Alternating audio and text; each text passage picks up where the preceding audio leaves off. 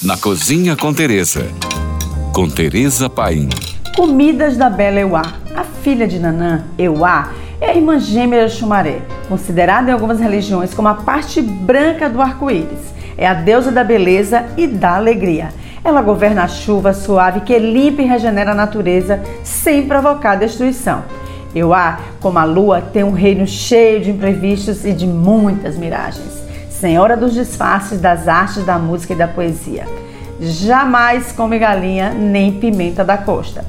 Foi encarregada por seu pai de ser a senhora da sabedoria e visão, a decifradora e comunicadora dos símbolos existentes que juntam e separam o Orum e o Aie, ou seja, separam o mundo físico do mundo espiritual. Suas obrigações são sempre arriadas por mulheres, jamais por homens.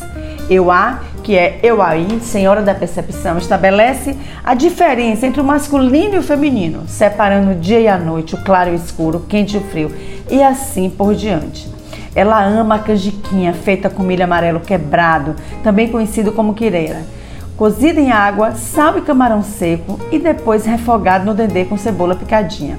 Mas lembre de deixar o milho de molho pelo menos 5 horas antes de levar ao fogo. Outro prato muito apreciado por essa divindade é o purê de batata doce, que deve ser cozido apenas com água e sal e finalizado com mel. Mas precisa, na hora de servir, modelar em formato de âncora, que é o símbolo dela. Por hoje é só. Mais dicas me siga no Instagram, Tereza Paim. Ou se você tem alguma pergunta, mande para nós. Fique agora com nossa deliciosa programação GFM.